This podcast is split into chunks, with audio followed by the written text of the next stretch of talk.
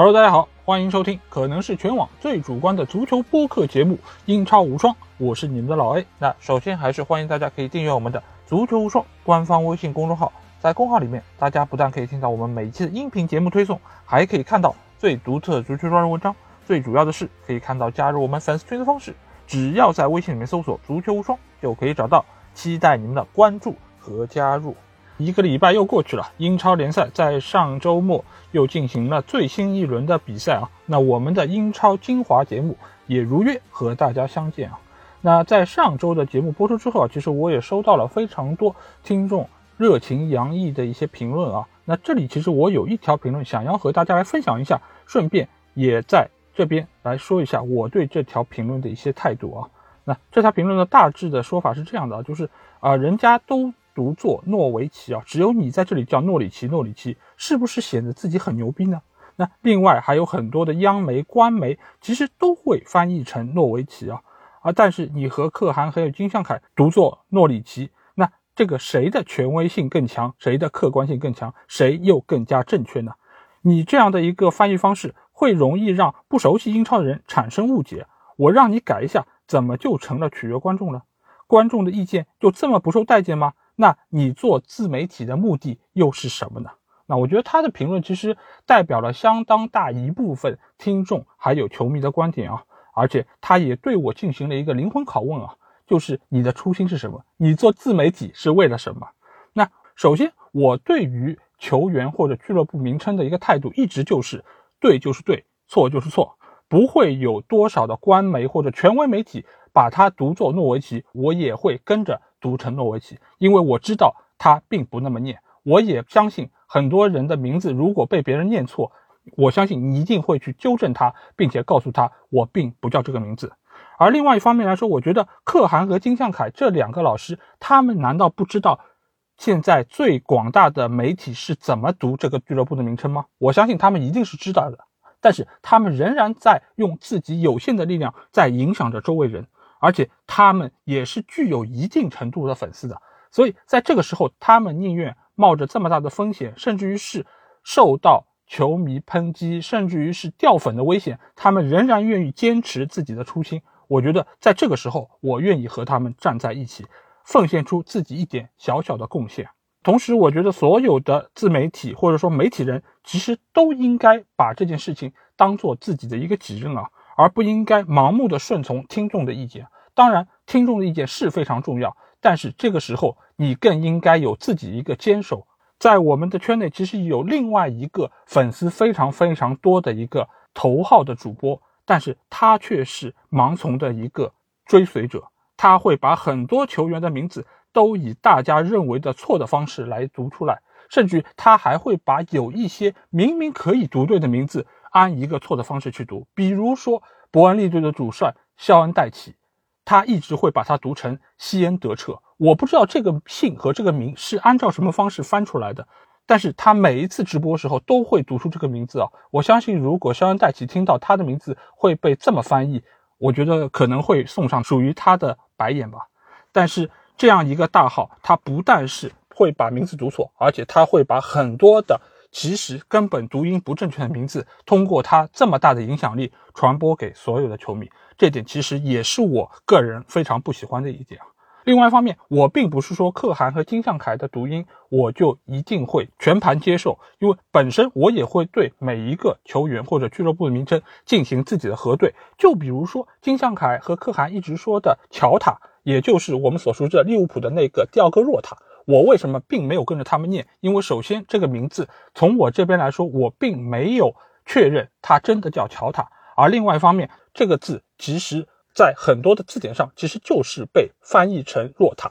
所以我目前在自己的节目里仍然会读作若塔，而不会跟随其他那两位老师。所以我其实对于自己的节目有最最基本的一个要求，就是我会有自己的坚持，而并不是盲目的跟随别人的意见。当然，如果广大的听众提出非常多好的意见，我一定会接受，而且我也会注意。比如说，有另外一个朋友在我的评论下面说：“啊，你这个节目里面‘儿’说的太多了。”他说我这个字用了四百多次啊，显然这是一个夸张的说法。但是我在这里郑重的向大家承诺，我会在以后的节目中注意自己在这方面的一个表达，也提高自身的一个修养啊。那再回到最后一个问题，就是我做自媒体到底是为了什么？我觉得我不是为了讨好任何人，我可能某种程度上只会讨好我自己，因为我只有按照自己的坚持和自己的想法来做这档节目，我才是最对得起观众，也最对得起我自己的一个做法。所以，我对这条评论的意见就是这样。我也希望大家能够从我的节目中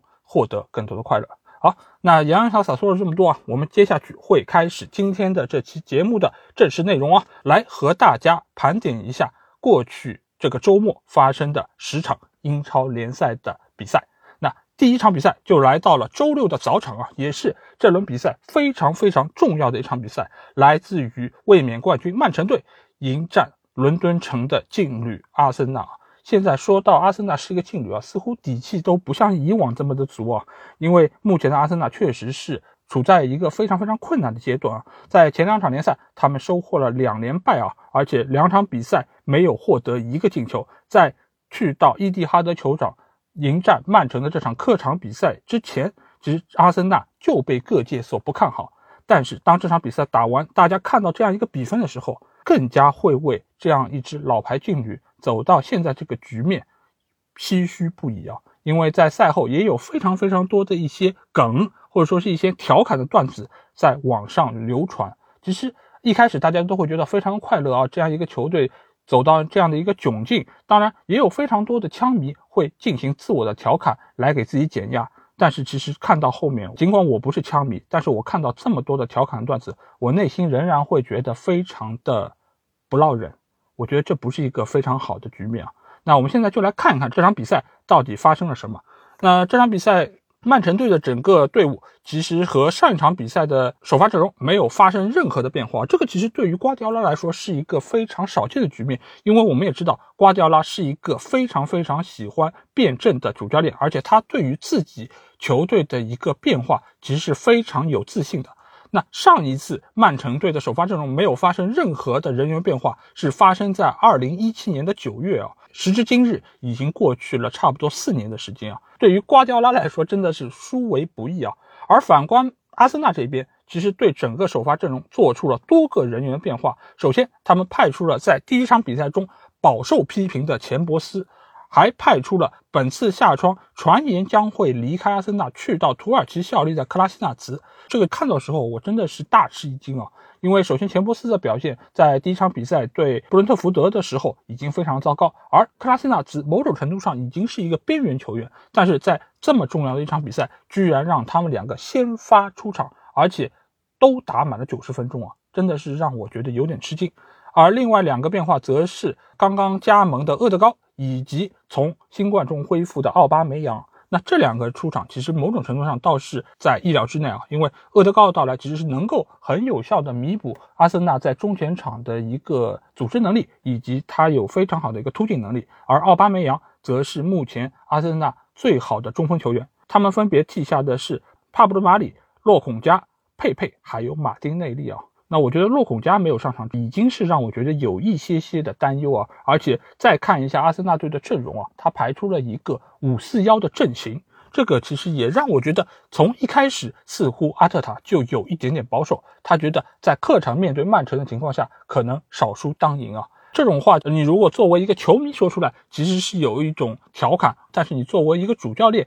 从一开始就想着少输当赢，那真的不是一件什么好事儿。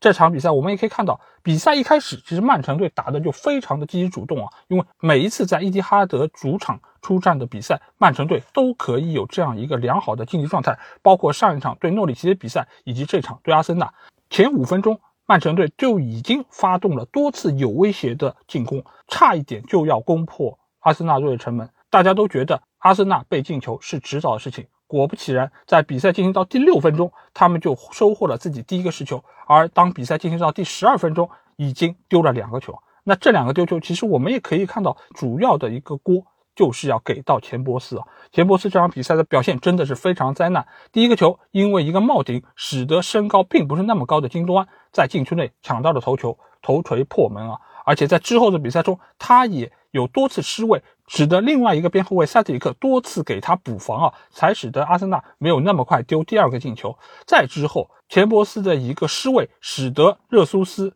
接格里利什的传球打进了曼城队的第三个进球。所以可见这场比赛，其实钱伯斯的出场是阿特塔最大的一个昏招。而且首发钱伯斯另外一个主要的目的是，寄希望他能够在进攻端给到球队非常大的一个支援。但是这场比赛，钱伯斯也没有办法在这方面给到球队更多的一个提振啊，因为就在比赛进行到第三十四分钟的时候，扎卡因为非铲对手而吃到了直接红牌啊。我觉得这个红牌真的是一个非常愚蠢的动作，这也是扎卡从一六到一七赛季以来吃到的第四张红牌啊。他在过往的多次比赛中。都有这样的一个不理智的行为，那这个红牌之后，整个阿森纳队在落后两球情况下，更加陷入了极大的被动。整个阿森纳的进攻线已经形同虚设，所有球员都必须回到自己的半场来进行防守，而曼城队的进攻则进行的更加的肆无忌惮啊。那之后的比赛，曼城又收获了三个进球。这场比赛，曼城表现最好球员无疑是中锋线上的费兰托雷斯。以及打到右边路焕发出新能量的热苏斯，那这两个球员其实在这场比赛中头顶脚踢，奉献了三个进球，同时还收获了两个助攻啊！可见这两个球员目前在整个曼城的进攻体系里面是非常重要的球员。当然，其他的几个球员也同样表现出色，包括锋线上的格里利什，还有中场的京多安。那这场比赛可以说对于曼城来说是胜的完全不费功夫啊！而在阿森纳这一边比较可惜的一点是在上半场的有一个阶段，其实他们的进攻还是能有所起色，尤其是在扎卡被罚下之前的一个阶段，在边路的史密斯罗加上中路的厄德高，其实是能够给到曼城队压力。锋线上的奥巴梅扬其实也远射给到埃德森已经考验啊，甚至于埃德森在第二十分钟差点因为自己的失误被史密斯罗打进一球啊。那这个时候其实一度大家以为阿森纳队可以在进攻上有所反扑，甚至于能够取得一个进球，但是扎卡的红牌断送了这一切，也使得之后的整场比赛对于阿森纳的球迷来说都是一场煎熬啊！在比赛之后，就是瓜迪奥拉也为阿特塔进行了辩护啊，他觉得他是一个好教练，以后一定会有好的成绩啊。但是瓜迪奥拉对于阿森纳已经取得了九连胜啊，这个辩护某种程度上听上去可以是一个安慰，但似乎更像是一个嘲讽啊。而且在零比五输给曼城的这个日子啊，对于阿森纳球队来说是一个非常特殊的日子，因为就在十年前，他们在老特拉福德二比八输给曼联啊，那场比赛其实是阿森纳一个非常著名的惨案。而且在那场比赛之后，温格买入了多名实力的球员，对于整个阿森纳之后的一个发挥，其实是有非常大的帮助啊。而且在这一天的一年之前。阿特塔刚刚率领阿森纳队在社区盾杯上以点球战胜了利物浦，拿到了最后一个属于阿森纳队的奖杯啊！所以在这样一个特殊日子，他们收获了这么一场零比五的失利。我不知道对于阿森纳队伍来说是一件好事还是一件坏事啊！但是不管怎么讲，目前来说的阿森纳已经是在积分榜上以负九个球的战绩垫底啊！那下一场，他们将迎战倒数第二名的诺里奇，这将是一场榜尾之争。两个球队都觉得对方是自己走出泥潭的一个好的机会。那我们将会持续来关注这两个队伍的一个表现啊。当然，就在这个时候，阿森纳队其实队内还是传来了一点小小的好消息，就是威廉打算放弃在阿森纳两千万英镑的薪水，加盟克林蒂安斯啊。这个其实对于阿森纳目前处在非常困难的一个情况下，是一个不错的消息。他们也可以用这笔钱对他们的阵容进行一定的补强，也能够在未来收获更多有潜力、有实力的球员。那第二场比赛就来到了周六的晚场，这个时间段有多场比赛同时进行。那我们先来到的就是伯明翰的维拉公园球场。那这里，阿森纳维拉主场迎战小蜜蜂布伦特福德。这场比赛开始之前，阿斯顿维拉对于首发阵容进行了三个位置上的人员变化。首先，他们派出了从曼联租借来的图安泽贝，启用了左边后卫塔加特，还有中场的库球埃梅卡。替下的三名球员分别是后防线上的明斯啊，明斯因为是在之前的比赛中肋骨骨裂啊，所以缺阵这场比赛。中场的话替下的是麦金，还有雅各布拉姆齐，这两个球员都是因为新冠的原因，所以这场比赛无法上阵啊。对于布伦特福德来说，他们这场比赛进行了一个人员上的变化，就是在中场的古多斯替下了奥戈楚乌克弗兰克啊，所以这场比赛整个布伦特福德的阵容其实没有做出太多的人员变化。锋线上仍然是姆贝乌莫，还有伊万托尼啊。这场比赛其实两个进球来的都非常早，第一个进球就是布伦特福德的伊万托尼打进的。伊万托尼其实这个球员等待这个英超进球已经等了非常久，因为他在多年之前曾经代表纽卡斯尔出战过四场英超联赛，但是没有取得进球。在他取得这一个英超进球之前，他其实已经打进了一百二十五个联赛进球。而且这一百二十五个进球是分别为四级联赛所打进的，所以这个其实也是属于他个人一个非常值得纪念的记录啊。这个进球其实是通过一个角球罚到远点之后，杨松传中，伊万托尼将球送入球门啊。看到这个进球，我其实第一感受就是。阿斯顿维拉的左边路的防守真的是非常糟糕。如果你们看过第一轮比赛，他们面对沃特福德这场比赛，一定会对于他们左边路的防守印象非常的深刻，就是被对方的萨尔一突一个准，而且第一个进球就是由沃特福德的右边路下底传中之后，在中路包抄打进的，和伊万托尼这个进球真的是如出一辙。在经历了这几场比赛之后，阿森维拉似乎仍然没有在这个方面有所进步啊。当然，也有可能是因为又派出了塔加特，所以在这方面的防守出现了一定的问题啊。但是好在维拉很快就将比分扳平了，进球来自于这个下窗新引入的中场核心布恩迪亚啊，他在禁区前沿的一脚远射，直接洞穿了拉亚的大门。这个球其实我觉得最主要的责任人就是布伦特福德的里克亨利啊，因为这个球我们可以看到，在球分到。布恩迪亚脚下之前，其实他是有一个上抢的动作，但是在这个时候，我不知道是他的判断失误，还是和自己本方中卫球员的一个沟通出现了问题，所以使得他跨出一步之后，马上就往左边横移去防守另外一个阿斯顿维拉插上的球员，所以使得布恩迪亚在起脚时候，在他的周围十米之内其实是没有任何防守队员的，也使得他可以非常从容的起脚将球打入球门。所以布伦特福德在防守方面其实还是存在非常大的问题啊。不过好在大卫拉亚的优异发挥，使得之后布伦特福德没有收获更多的失球啊。他在之后的比赛中连续扑出了丹尼因斯、埃尔加奇，还有替补上场的沃特金斯的多次攻门啊。最后两个球队只能以一比一结束这场比赛啊。那目前来说，阿森维拉最近两场比赛一胜一平，从第一场比赛失利中似乎是走了出来。但是维拉现在问题其实也还是比较多，因为他们的进攻线并没有展示出那么强的攻击力，但是防守线却一直会出现这样或者那样的问题，尤其是他们的左边路一直成为对方非常容易突破的一个环节啊。而布伦特福德这一边前三轮比赛一胜两平，到目前为止仍然保持不败，对于一个升班马球队来说确实是非常不错。当然也源于他们的对手并不是那么强啊。在之后的比赛中，我觉得如果布伦特福德的防守线没有办法能够有效弥补这场比赛出现的问题，我觉得他们之后的比赛会变得更加艰难。那我们来到的第三场比赛就是布莱顿在主场迎战埃弗顿的这场比赛啊。那这场比赛其实两队都对首发阵容进行了一定的轮换，布莱顿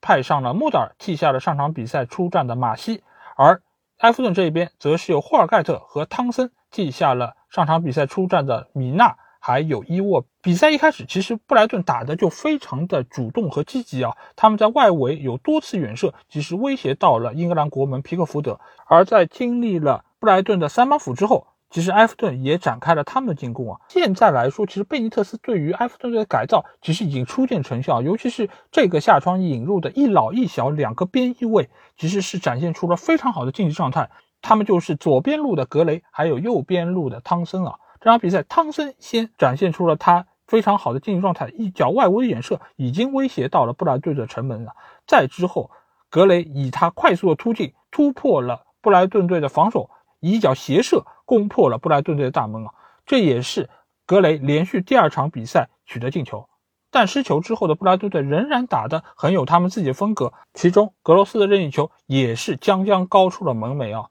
但是，就当大家觉得布莱顿队有机会能够扳平比分的时候，他们的边后卫费尔特曼犯了一个非常愚蠢的错误。他看丢了对方的边后卫科尔曼，让他突入禁区之后，已经没有办法能够实施防守，只能从背后推倒了他，从而被判了一个点球。这个时候，其实发生了非常有意思的一幕。埃弗顿队的前锋理查里森拿着球迟迟不愿松手啊，而埃弗顿队的其他球员都围拢过来劝说他可以把点球交出来，因为在埃弗顿队内，其实第一点球主罚手其实是前锋球员卡尔维特卢因。这个时候，包括队长科尔曼、包括汤森、包括卢因本人，其实都对这件事情表现出了非常大的疑惑。最后，理查里森在压力下不得不放弃了主罚点球，卢因的点球一蹴而就。他也收获了自上季以来的第十九个英超进球，同期仅次于哈雷凯恩、萨拉赫还有布鲁诺·费尔南德斯啊！而且他在最近两个赛季头三轮比赛都有英超进球，可见他是一个进入状态非常快的球员。当然，在进球之后，理查里森还是象征性的过来和卢因进行了拥抱啊庆贺，但是这个其实已经对于整个球队以及他在队内的一个地位是产生了非常大影响。尽管赛后贝尼特斯其实也是在给他解围啊，就是说他这样的一个动作其实跟他传言要加盟大巴黎其实没有任何的关系，而且在队内其实他们是做了约定的，因为第一点球手是卢因，如果达到第二个点球的话，那将会把点球资格给到理查里森啊，可能他也是立功心切，想要为球队的胜利做出自己的贡献啊。但是不管怎么样，我觉得理查里森目前在队内的一个地位。还有他的人际关系，估计会面临非常大的一个考验啊！但是在贝尼特斯的一个排兵布阵之下，现在的埃弗顿给大家带来了耳目一新的一个感觉啊！而且整个球队的一个攻防转换速度也得到了非常大的提升，而且对于不同的对手也能够拿出很有针对性的一套战术体系。所以目前的埃弗顿，我对他们的一个看法其实是要比赛季开始之前是有比较大的一个提升啊！目前埃弗顿队也是两胜一平，在积分榜上。暂居前列啊，而布莱顿在输掉这场比赛之后，目前还是积六分。但是波特的队伍，我仍然觉得他们是具备一定的实力的。而且在这场比赛中，第一个进球可以说丢的是有一些愚蠢，但是也源于格雷那脚射门，其实打的是非常的刁钻。但第二个点球，布莱顿队他们确实是在防守上出现了一定的问题。但是其实这个犯规完全是没有必要的。他就算是让科尔曼过去，其实中路仍然有相当数量的防守队员啊，所以。我觉得在防守方面，布莱顿队仍然是有一些需要提高的地方。那下一场比赛，我们来到的是纽卡斯尔的圣詹姆斯公园球场，在这里，纽卡将面对的是南安普顿的挑战啊。因为这两个队伍其实在之前比赛中积分都是非常的少，纽卡斯尔两战皆负，而南安普顿只是拿到了一分啊。所以这场比赛双方都将为自己的第一场胜利而做出拼杀。纽卡这边有一个人员调整，就是朗斯塔夫上场。替下了上场比赛出战的海登，而南安普顿这边则是派上了边后卫沃克彼得斯，还有中场球员阿尔尤努西。他替下的是上场比赛表现不佳的佩罗，还有沃尔科特。那比赛一开始，南安普顿其实是更加积极主动一方，尤其是他们右边路的利弗拉门托，他的带球突进是非常的有威胁，而且中前场的几名球员都给到了纽卡的球门相当大威胁，尤其是前场的。切亚当斯还有阿姆斯特朗的一个组合，其实是轮番威胁到了纽卡的城门。但是他们最好的机会其实是来源于上半场第二十四分钟杰内波的一次黄金机会啊，因为他在面对空门的情况下把球打飞啊，而且在比赛进行到下半场，杰内波也有一脚内切的射门，球是将将偏出了立柱。所以这场比赛其实纽卡一直是处在比较不利的境地，但是。率先取得进球的反而是纽卡，卡伦威尔逊接到了雅各布墨菲的头球横传，率先抢点，打破了比赛的僵局啊！而这个时候，南安普顿不得不压上进攻，力图扳平比分啊！不过很快他们就取得了扳平的那个进球，进球的是这场比赛新上场的埃尔尤努西，他接左路雷蒙德的传球撞射破门啊！很快就替南安普顿将比分扳平啊！之后的南普顿又取得了多次有威胁的射门，但是在比赛进行到第九十分钟的时候，纽卡发动了一次快攻，他们的锋线好手圣马克西曼快速带球突进，主导了这一次反击。之后他在禁区内补射建功，替纽卡斯尔再次将比分超出啊！就当大家觉得这场比赛将以纽卡二比一获胜而告终，取得本赛季的第一场胜利的时候，南普顿在纽卡的禁区内获得了一粒点球啊！这个其实是拉塞尔斯非常鲁莽的铲到了对方的主力前锋阿姆斯特朗。这个时候，沃德普劳斯站在了点球点前，他非常冷静的将球打进了球门啊！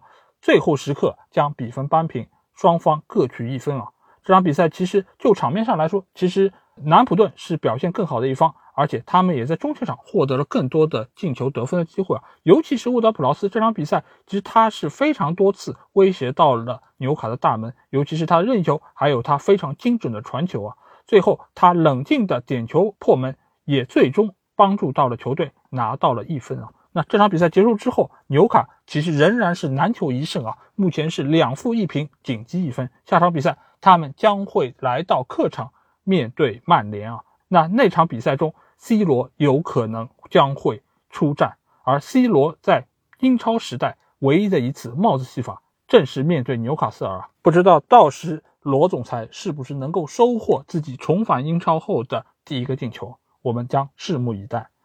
那下场比赛我们来到的是诺里奇的卡罗路球场，在这里他们将主场迎战狐狸城莱斯特啊。那这场比赛，诺里奇他们先发派出了从曼联租借而来的布兰登·威廉姆斯，替下了上场比赛表现不佳的吉安·努里斯，而另外一个人员变化则是中场的麦克里恩替下了普鲁，而莱斯特这边则是由阿尔布莱顿替下了上场比赛吃到红牌的阿约泽·佩雷斯出现在了中场的右路啊。那这场比赛其实从一开始，诺里奇就和前几场比赛一样，打的一点都不保守。而且他们中前场的三个球员坎特维尔、拉希查还有普基，其实都是压得非常的靠上，所以他们的后防线也给到了莱斯特非常大的一个空间啊。第一个进球很快就到来了，莱斯特的里卡多·佩雷拉抢断逼威廉姆斯成功突进到禁区之后横传给瓦尔迪，瓦尔迪轻松破门得分啊。整个进球其实来的都非常突然，也完全打乱了诺里奇赛前的一个部署啊。但是在里卡多·佩拉完成助攻的那一刻，他似乎拉伤了自己大腿的肌肉，之后不得不被卡斯塔涅换下场啊。而卡斯塔涅在这场比赛的上场其实也非常别致，因为他戴着一个面具啊，所以看上去有点像侠盗佐罗。但是在之后的比赛中，诺里奇不得不进一步提升他们在进攻线上的一个投入啊。但是这场比赛其实莱斯特的后防线仍然和他们上场比赛一样，经受到了非常大的考验，同时也犯了非常多低级错误，尤其是他们中卫线上的瑟云居啊，这场比赛表现一如既往的是如此糟糕，跟上场比赛一样，他也同样犯了这种传球不看人的毛病啊。因为上场比赛，他就是因为没有抬头看自本方的门将，就将球传了回去，被对方的安东尼奥断球，从而取得了进球。但这场比赛他仍然犯了同样的错误，他没有抬头看自己的中场球员，就直接把球传到了对方麦克里恩的脚下，使得麦克里恩取得了一脚远射的机会啊。不过还好，这次并没有取得丢球啊。但是很快他就又在禁区内铲倒了对方的球员，送给了诺里奇一个点球机会啊。普基并没有浪费这次得来不易的点球，他操刀主罚将比分扳平，这也是他在二零年一月份以来第一个英超进球啊，结束了十五场比赛英超的进球荒。这个同时也是诺里奇本赛季的第一个英超进球。莱斯特被扳平比分之后，这个时候有一个男人站出来，他就是瓦刀瓦尔蒂啊，他不但在上半场取得了一个进球，而且在之后的比赛中，他有非常好的一个发挥啊。包括在上半场，他曾经有一个单刀面对对方门将机会啊，可惜这个球打的并不是那么理想。但是他在下半场将功补过，助攻阿尔布莱顿将比分再次反超啊。最终这场比赛，莱斯特也将二比一的比分保持到中场，也送给了诺里奇三连败啊。这场比赛结束之后，诺里奇来到了倒数第二位的位置，下场比赛他们迎战的将是倒数第一的阿森纳队啊。不过以我对于诺里奇的一个了解，我个人觉得阿森纳这场比赛并不会过于轻松啊，因为诺里奇锋线上三把尖刀，他们的进攻威胁仍然是非常的大，而且他们的推进速度和前场的逼抢能力也是阿森纳会比较不适应的。所以国际比赛日之后的这一场榜尾对决，其实也是看点颇多啊。而且鉴于我这三轮比赛，其实诺里奇的比赛基本上都看了。我对于他们的一个整体的比赛心态，我还是非常欣赏啊，因为他们知道自己是升班马，而且他们在整个英超里面的实力也是倒数的，所以他们对于每场比赛，不管是丢球也好，或者说是落后也好，他们本身并没有太过于急躁和心态失衡的一个情况啊。不管是落后几个球，他们仍然会按照自己的一个技战术部署往前推进啊。这点其实是非常不容易，也显示出了主教练对整个球队的调教其实还是非常到位啊。所以阿森纳下场比赛其实并不轻松，也有可能未必能够拿到三分了。而另外一方面，莱斯特尽管这场比赛是取得了胜利，而且他们在现在积分榜上仍然是有六分进账啊，但是整个球队的问题其实还是非常的多。一方面是在于他们后防线目前还是人员严重不整，这场比赛里卡多·佩雷拉又因伤下场。也给他们整个后防线又提出了更大的难题啊！再加上他们两个中后卫阿马泰还有瑟因区，其实这两场比赛的表现都是非常的令人失望啊！所以在之后，你如果是整个。队伍只是靠舒梅切尔一个人来力保球门不失，我个人觉得还是非常不足够。再加上目前他们的中前场其实也没有发挥出他们最好的状态，瓦尔迪可能还不错，但是他也会浪费不少机会。另外一方面，上个赛季表现非常出色的哈维巴恩斯最近的表现也让人觉得有一些失望啊。再加上中场的麦迪逊也很难给对方造成太大的一个威胁。所以，整个目前来说，莱斯特的一个攻防两端其实都存在他们的问题。如果遇到一个实力稍微强一点的对手，就有可能会失分。所以，对于这两个球队目前来说，我都不是特别的看好。那接下去一场比赛就来到伦敦城，西汉姆主场迎战水晶宫队啊。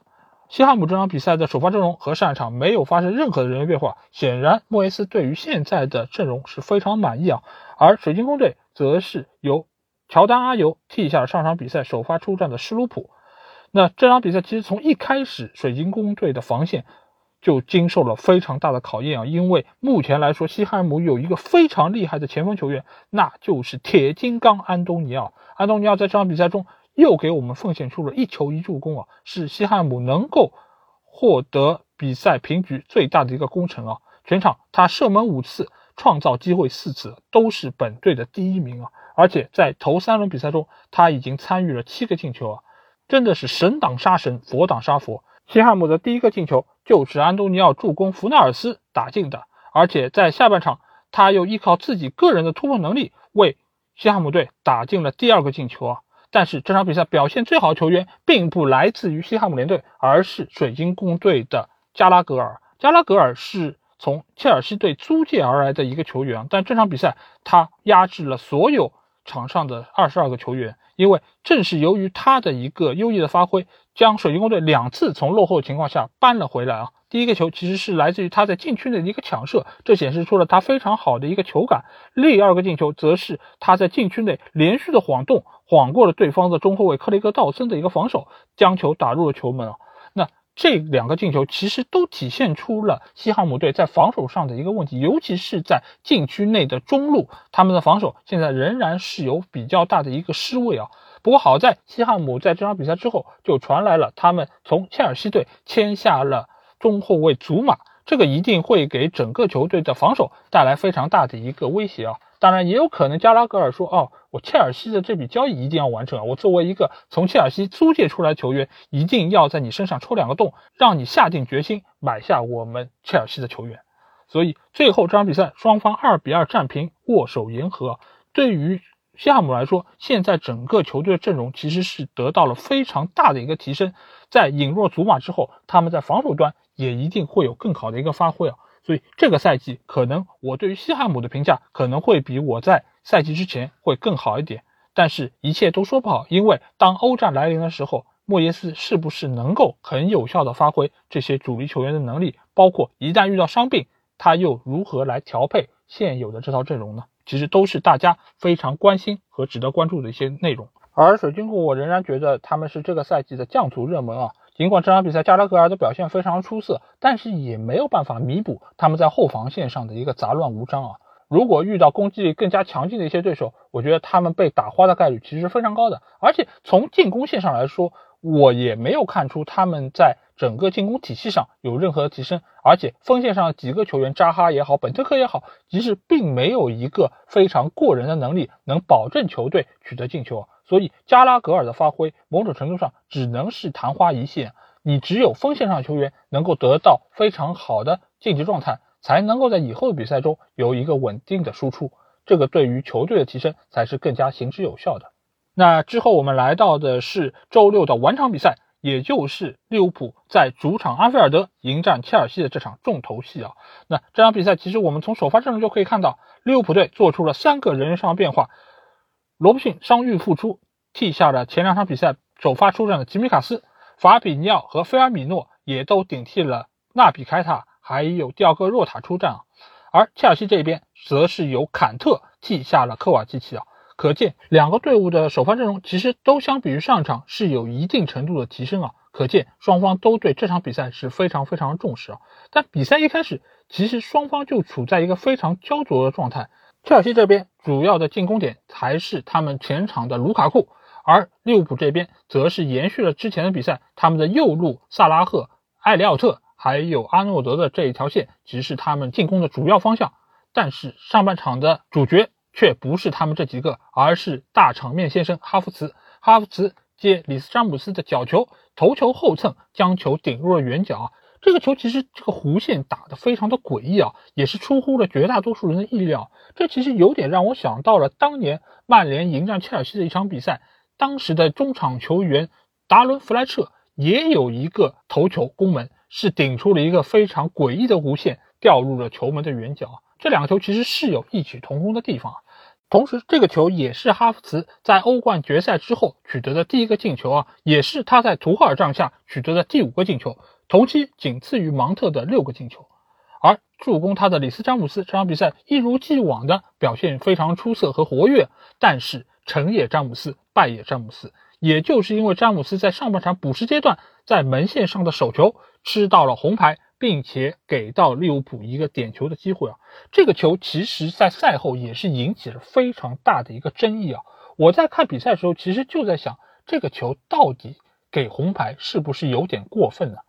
我经过不断的重看这一段录像，我觉得你如果仔细看的话，你会发现詹姆斯的这个手，他其实是有一个比较明显往前抡的一个动作。如果你把这个动作当成是一个下意识的动作，我个人觉得是有点站不住脚啊。所以我个人其实还是比较倾向于这个是一个红点套餐，它是有一个故意手球动作。尽管它这个抡的动作并不是避免球进网，但是其实对于他之后的防守，其实是有一个连贯的动作，能够让球不要离身体这么近，从而可以以一个大脚直接将球开出啊。所以。这个球我觉得给红牌也没有太大的问题，并不是那么的具有争议啊。但是这个球对于整个场面上的一个局面，其实发生了非常大的一个变化。因为就和阿森纳队一样，下半场整个切尔西队的中前场其实就已经有点形同虚设。当然。主罚点球的萨拉赫一蹴而就啊，这也是他一八一九赛季以来的第十三个点球啊，而且最近利物浦的二十个点球全部打入，同时这也是萨拉赫上赛季初以来的第二十四个进球，同期英超第一啊。他也在英超联赛里面已经打进了九十九个进球，对切尔西他也打入了三个英超进球。比赛进行到下半场，由于切尔西队少一个人，所以他们在场面上陷入了极大被动。但是，一件非常有意思的事情是，利物浦似乎也很难。对于切尔西取得绝对上的进球机会啊，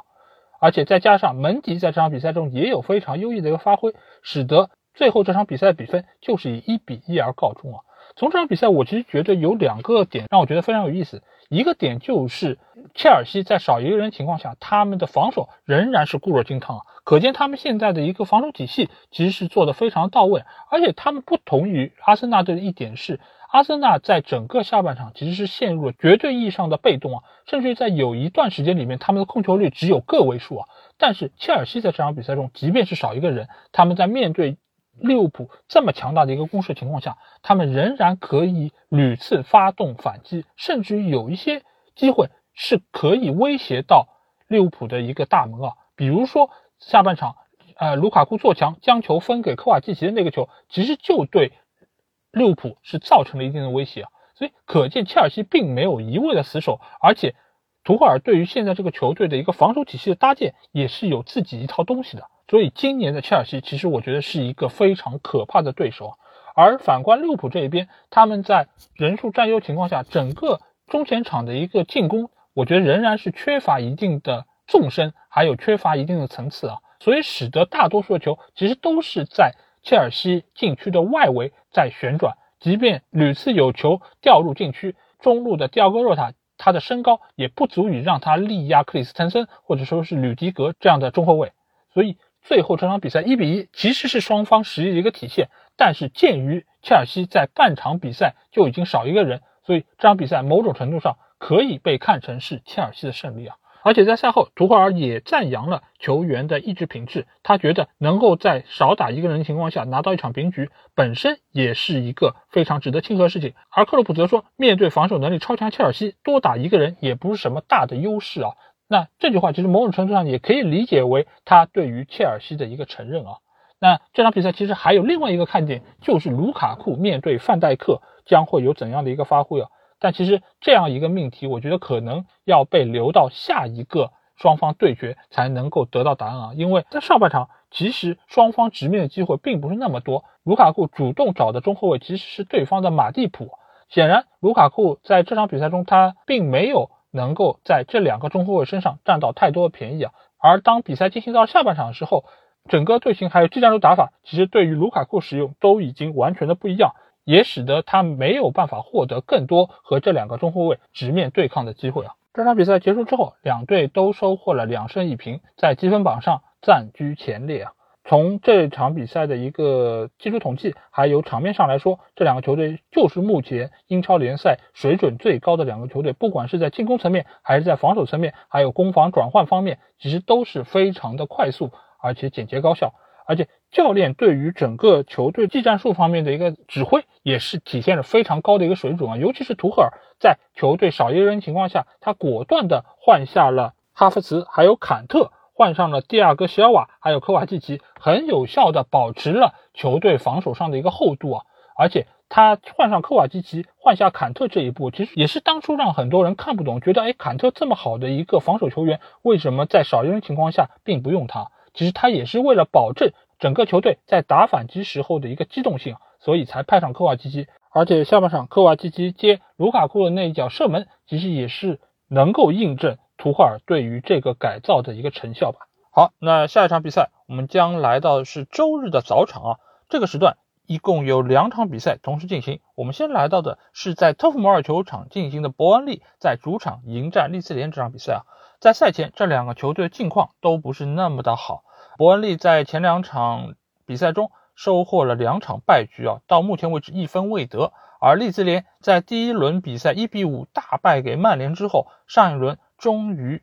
二比二逼平了埃弗顿队，使得他们拿到了第一个积分啊。所以这场比赛两个队伍都将会为一场胜利而拼尽全力啊。尤其是伯恩利，他们的主场其实历来战绩是非常不错的，所以他们更加期待可以在这场比赛中有所作为。而在首发阵容方面，伯恩利队韦斯特伍德先发上场，替下了上场比赛出战的杰克科克；而利兹联这一边则是首发了他们的右边后卫迭戈略勒特，还有罗德里戈替下了上一场比赛出战的菲尔波，还有克利赫。迭戈略勒特这个球员其实还是非常有特点，而且他在加入到利兹联之后，也体现出了非常好的一个竞技状态啊。那这场比赛，伯恩利坐拥主场，他们在一开场其实就打得非常的积极主动，而且侵略性非常强，可见他们对于这场比赛的胜利其实非常的渴望啊。而利兹联这边，他们也是一如既往的展现出了他们青年禁卫军的一个蓬勃和朝气，在进攻端，他们还是投入了大量兵力，尤其是他们右边路的拉菲尼亚，其实这场比赛的表现是非常的。活跃，他多次下底传中，给到中路球员非常好的一个进攻支援，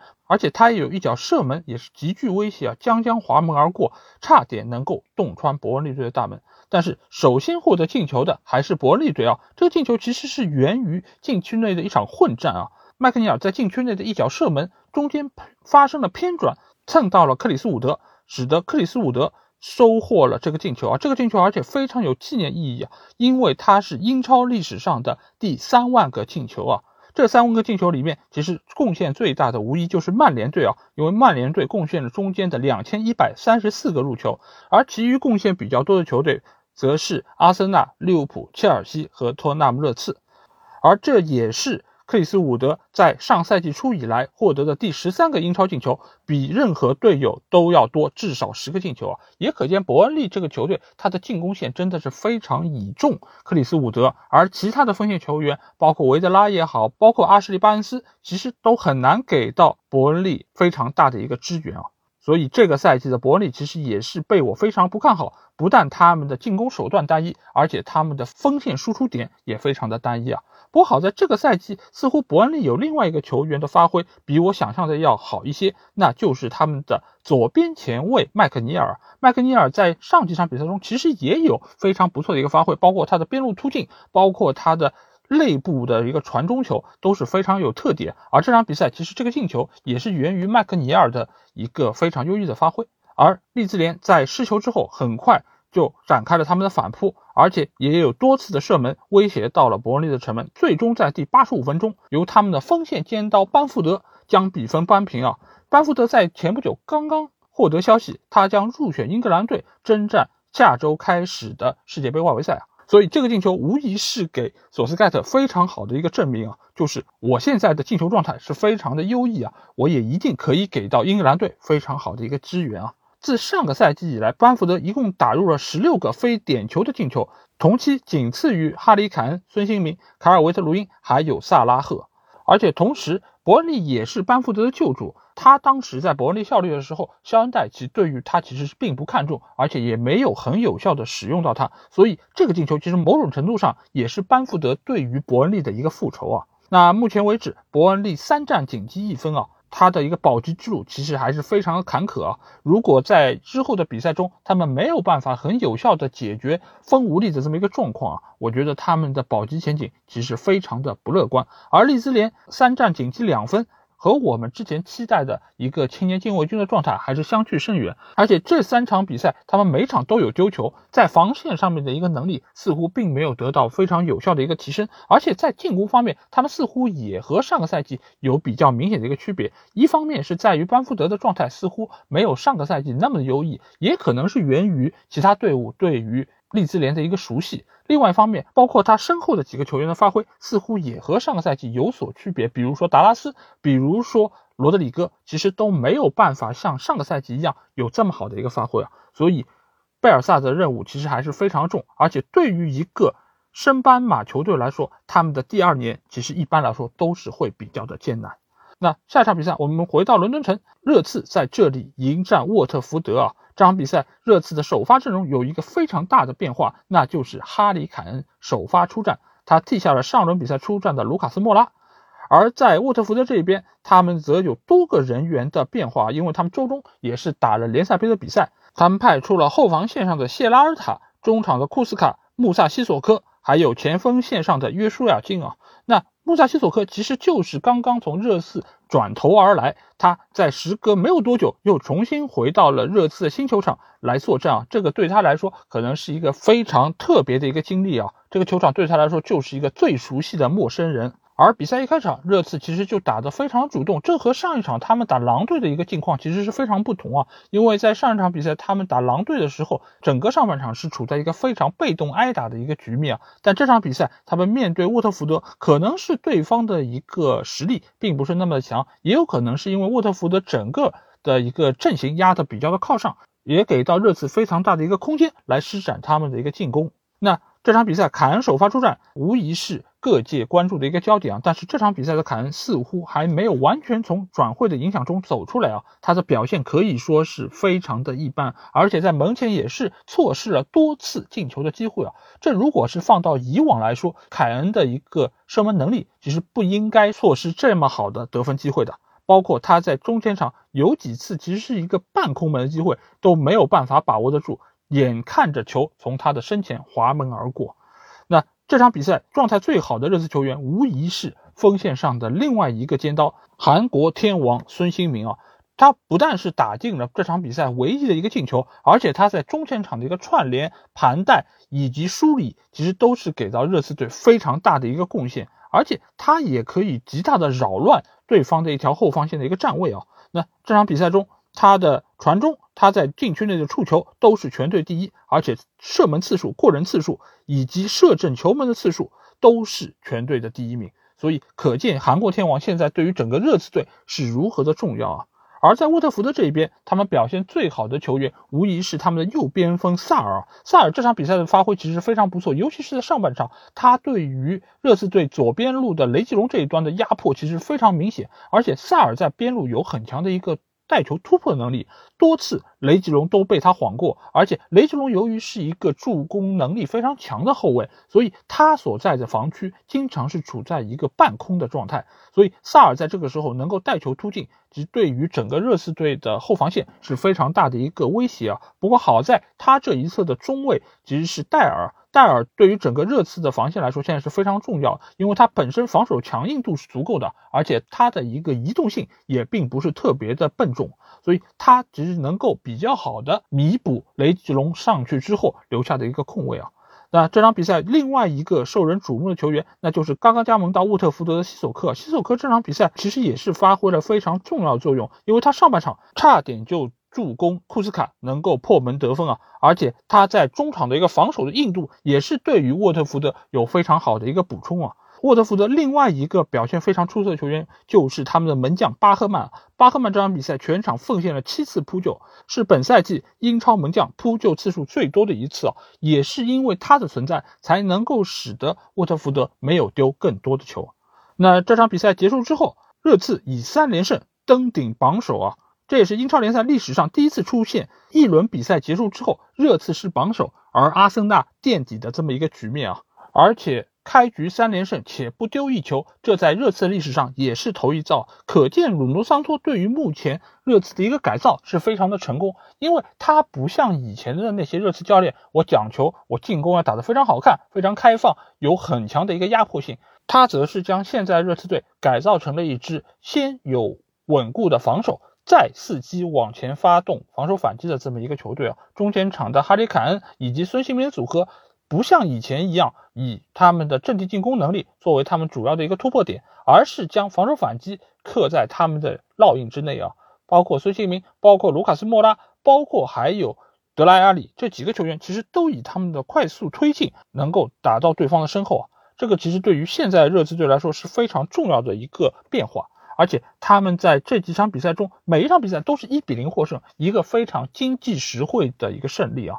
可见他们其实现在的防守能力是非常强，尽管进攻上确实还是有一些问题，使得他们每一轮比赛只能打进一个进球。而且这场比赛他们也是创造了非常多的机会，只是没有把握住。但是随着大英帝星哈里凯恩的回归，他的状态一定会越来越好，在之后的比赛中也一定可以为热刺进更多的球。而大黄蜂这一块啊，在第一场他们战胜维拉队之后啊，最近的两场比赛他们接连失利，也被打回了原形啊。所以现在这个大黄蜂就跟我在赛前预测的一样，这并不是一个实力特别强，而且能够有比较稳定发挥的球队啊。所以在之后的比赛中，他们如果还是像这场比赛一样给对方这么多进球的机会，那他们一定在未来的保级之路上会有非常大的问题啊。那这场比赛结束之后，其实还有另外一个话题是获得了大家非常广泛的讨论啊，那就是下周将会迎来的国家队比赛日，而英超联盟则是禁止球员前往红区国家参加国家队比赛，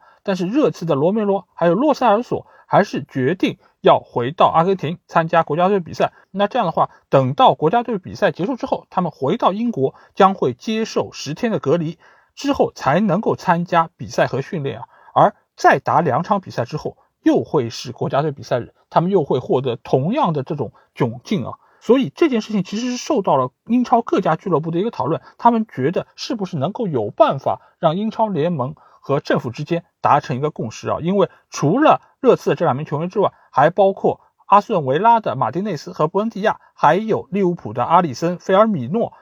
曼联的卡瓦尼等等这些南美球员其实都拥有同样的问题啊，所以这件事情其实还是会在之后的比赛中给这些队伍带来非常大的一些困扰，包括还有这些球员他们在来回的这么一个飞行的过程中，也会增加他们患病的风险，也会对于他们的体能是一个非常大的考验，所以这些其实都是未来对于这几个球员以及队伍一些不稳定的因素。那我们要聊的最后一场比赛。就是来到了莫里纽克斯球场，狼队在这里将会主场迎战曼联啊。那这场比赛其实也是有诸多的看点，值得我们来讨论一下。一方面是 C 罗的加盟，对于现在整个的曼联队，其实都是从上到下像打了一个鸡血一样，他们都对于 C 罗的到来显示出了非常大的一个欢迎。当然，这场比赛 C 罗并没有办法能够出战，因为他本人还留在葡萄牙国内。而且他也会在国家队比赛结束之后才会到曼联报道啊，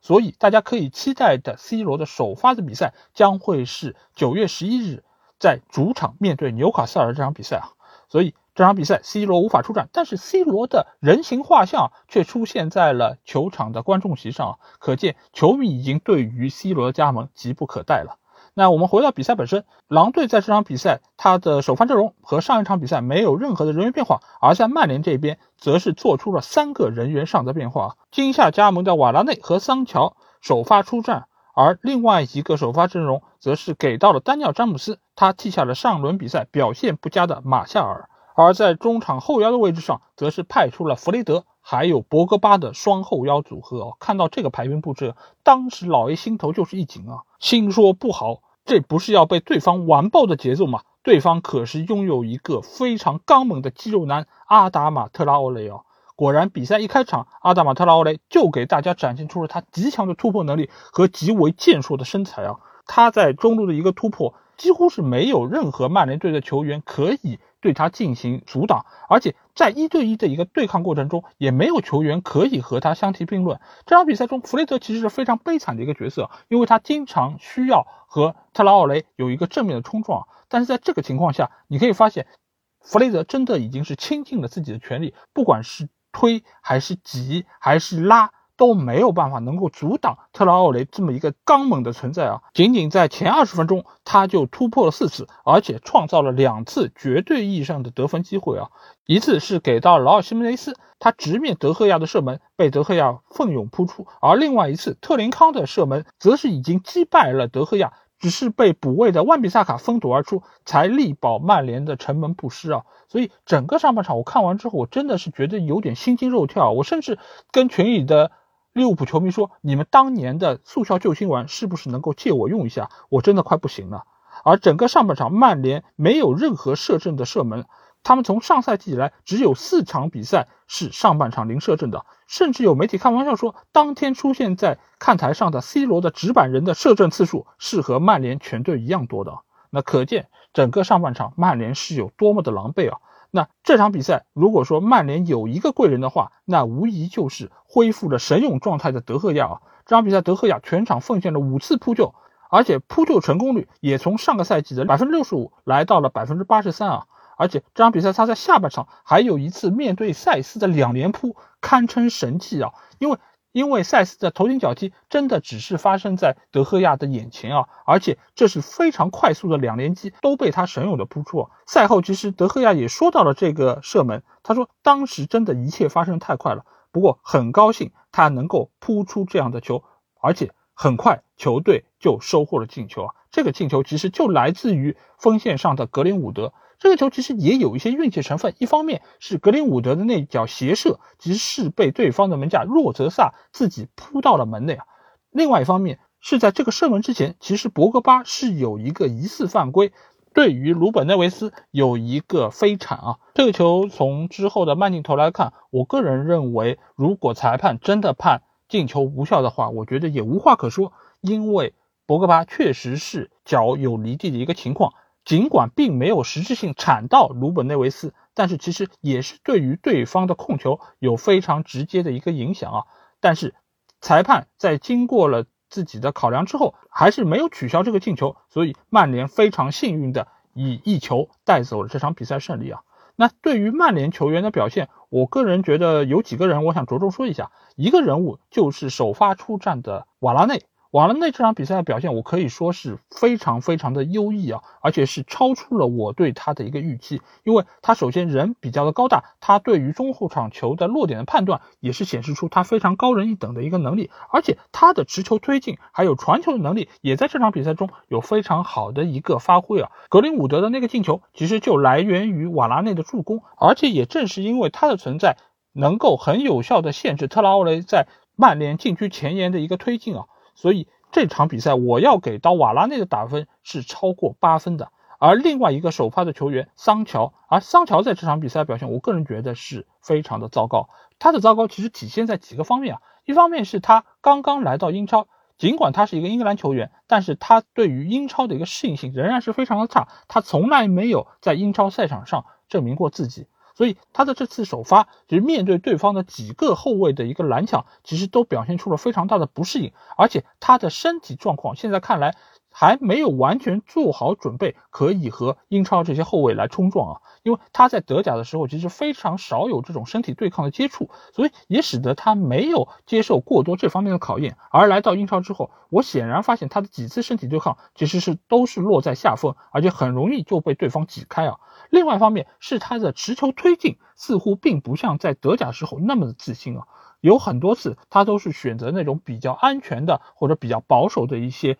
带球方式，所以最终使得曼联的这些进攻并不是那么的犀利和有威胁啊。所以对于桑乔的未来，我其实有几方面建议。一方面就是他需要像刚到曼联时候的 C 罗一样，锻炼自己的身体，让自己变得更加强壮，能够抵抗得住对方后卫的一个铲抢。另外一方面就是他需要增强自己的自信心啊，敢抢、敢带、敢射，这才是一个曼联所需要的好的边锋。而反观狼队这场比赛，其实他们整个的射门也好，射正次数也好，都在曼联之上。但是非常可惜，他们在前两场比赛就是以一个在数据上碾压的形式存在，但是都收获了一场零比一的失利啊。那这个其实和我们刚才说到热刺是形成了一个非常鲜明的对比啊。但是对于拉热这个教练，我还是觉得非常的看好，因为一方面他给狼队带来非常多不同的东西，而且另外一方面。他其实是创造出了非常多进攻得分的机会，所以他在战术层面其实是成功的，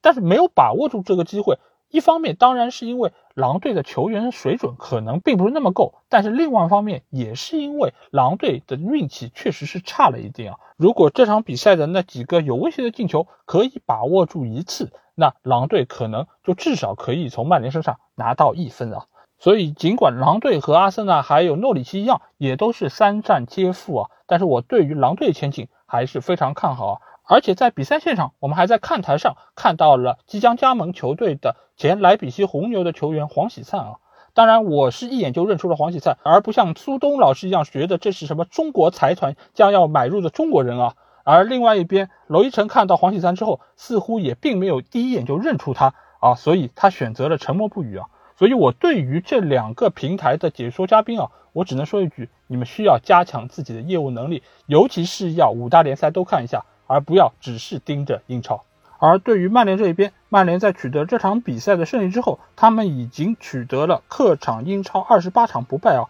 也是打破了阿森纳之前保持的二十七场不败的记录啊。同时，这也是所下执教曼联的第一百场英超啊，他拿到了一百八十七分。在英超历史上，仅次于温格的一百九十二分，还有克洛普的一百九十分啊！而且他的胜率在曼联头一百场顶级联赛的主教练中排名历史第二，可见他的成绩其实放到各个维度来说都不是一个特别糟糕的成绩。但是为什么我还是对他并不是那么看好呢？可能是我的要求太高，也有可能曼联值得更好的一个教练吧。好，那这期节目的主要内容基本上就是这样。那下个礼拜，由于将迎来的是国际比赛日，所以英超联赛将会暂停一周啊。那我们的英超精华下周也将不会和大家见面啊。但是大家不用担心，我们会没有节目内容产出啊，因为随着转会窗口的关闭，英超一定会在最后的一天，甚至于几个小时，还有多次重要的转会发生啊。那到时候我们也会给大家带来这次转会的一个盘点内容。